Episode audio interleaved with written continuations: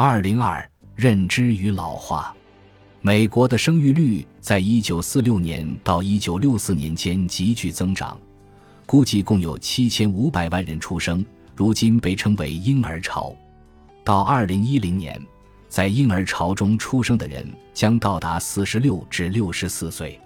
此外，由于医学进步与健康教育提高，人们的寿命也持续增长，因此。当这部分人口年龄范围的所占比例增加，我们对其年龄段的问题也愈发感兴趣。当这些人步入老年，会发生什么？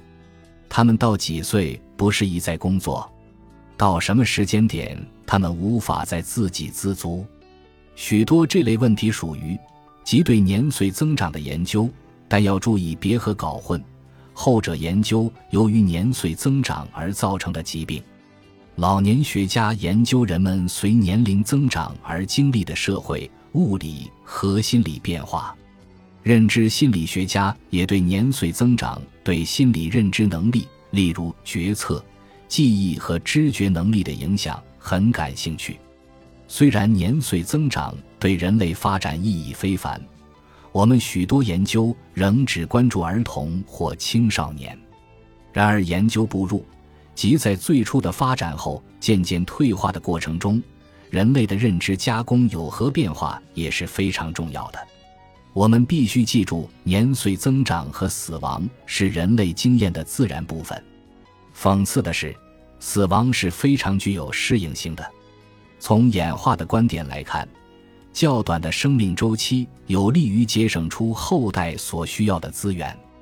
研究年岁增长影响的方法。通常是通过将较年轻的成年人与较年老的成年人的任务表现进行比较，或随着年岁增长重复收集同一人群的数据。德伯拉和他的同事进行了一项以一百六十一位平均年龄为七十九岁的参与者群体开展的纵向研究。在四年的时间里，参与者接受了一系列记忆测验，包括外显记忆和内隐记忆。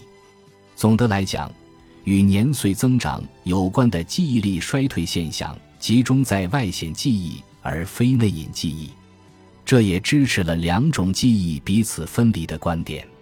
虽然研究群体并未遭受痴呆症的影响，作者总结认为外显和内隐记忆同时下降可能是阿尔茨海默病发作的信号。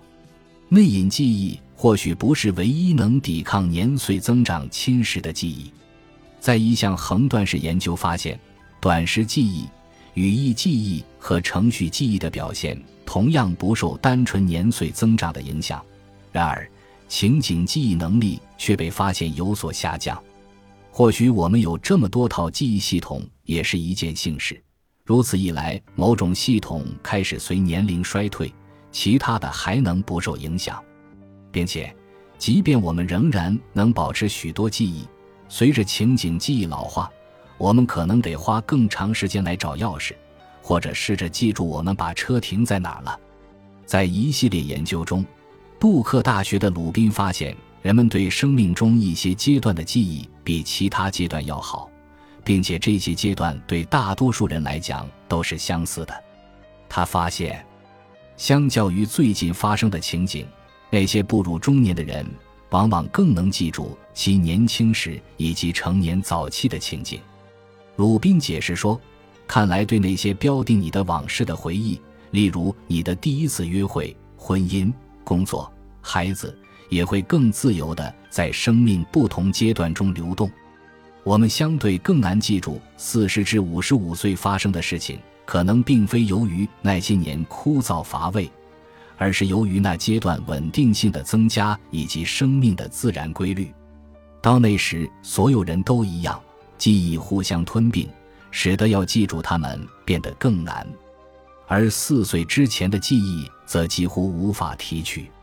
虽然一些精神分析学家主张童年性欲的压抑导致了这类失忆症，另一种更偏向认知的观点则认为。这些记忆未能很好的整合进个人历史的大概念中。注：加号表示左侧或右侧前额叶的激活显著性，减号表示没有显著激活。加号的个数是各个研究中左侧和右侧前额叶激活的相对程度的大约系数，但无法跨研究比较。PET 指正离子断层扫描，fMRI 指功能性核磁共振。来自认知神经科学的支持，你可能对未患痴呆症的参与者记忆系统大体保持完整这一点感到吃惊。然而。神经成像研究的证据或许能提供其原因。杜克大学的卡贝萨发展了 Haro 模型，意思是老年人的海马偏侧萎缩。我们从海马偏侧研究中知道，每一侧的海马都特意负责某些认知任务。例如，左侧海马通常是语言特异的。基于 Haro 模型，看起来随着我们年龄增长。由于海马偏侧萎缩，任务的加工开始运用双侧海马。虽然为何会发生加工变化仍不完全清楚，但其有可能是认知加工策略的变化，也可能是实际的神经机制发生了变化。聚焦认知神经科学认知发展，汤普逊和奈尔逊回顾了关于媒体对儿童发展的解释以及相应的科学证据的有关文献。其中受到特别关注的是早期经验对大脑发育的重要性。众所周知，新生儿大脑内的突触数量远比成人的多。另外，我们知道，随着成熟，突触数量迅速减少。丰富的早期经验激活了特定脑区和突触，一部分被激活过的突触会消失。这个被广为接受观点。尽管可以在经验上确认，但是研究者告诫，要理解遗传和早期经验对特定脑区的影响，以及这些经验何时出现会产生最佳效果，还有更多的工作要做。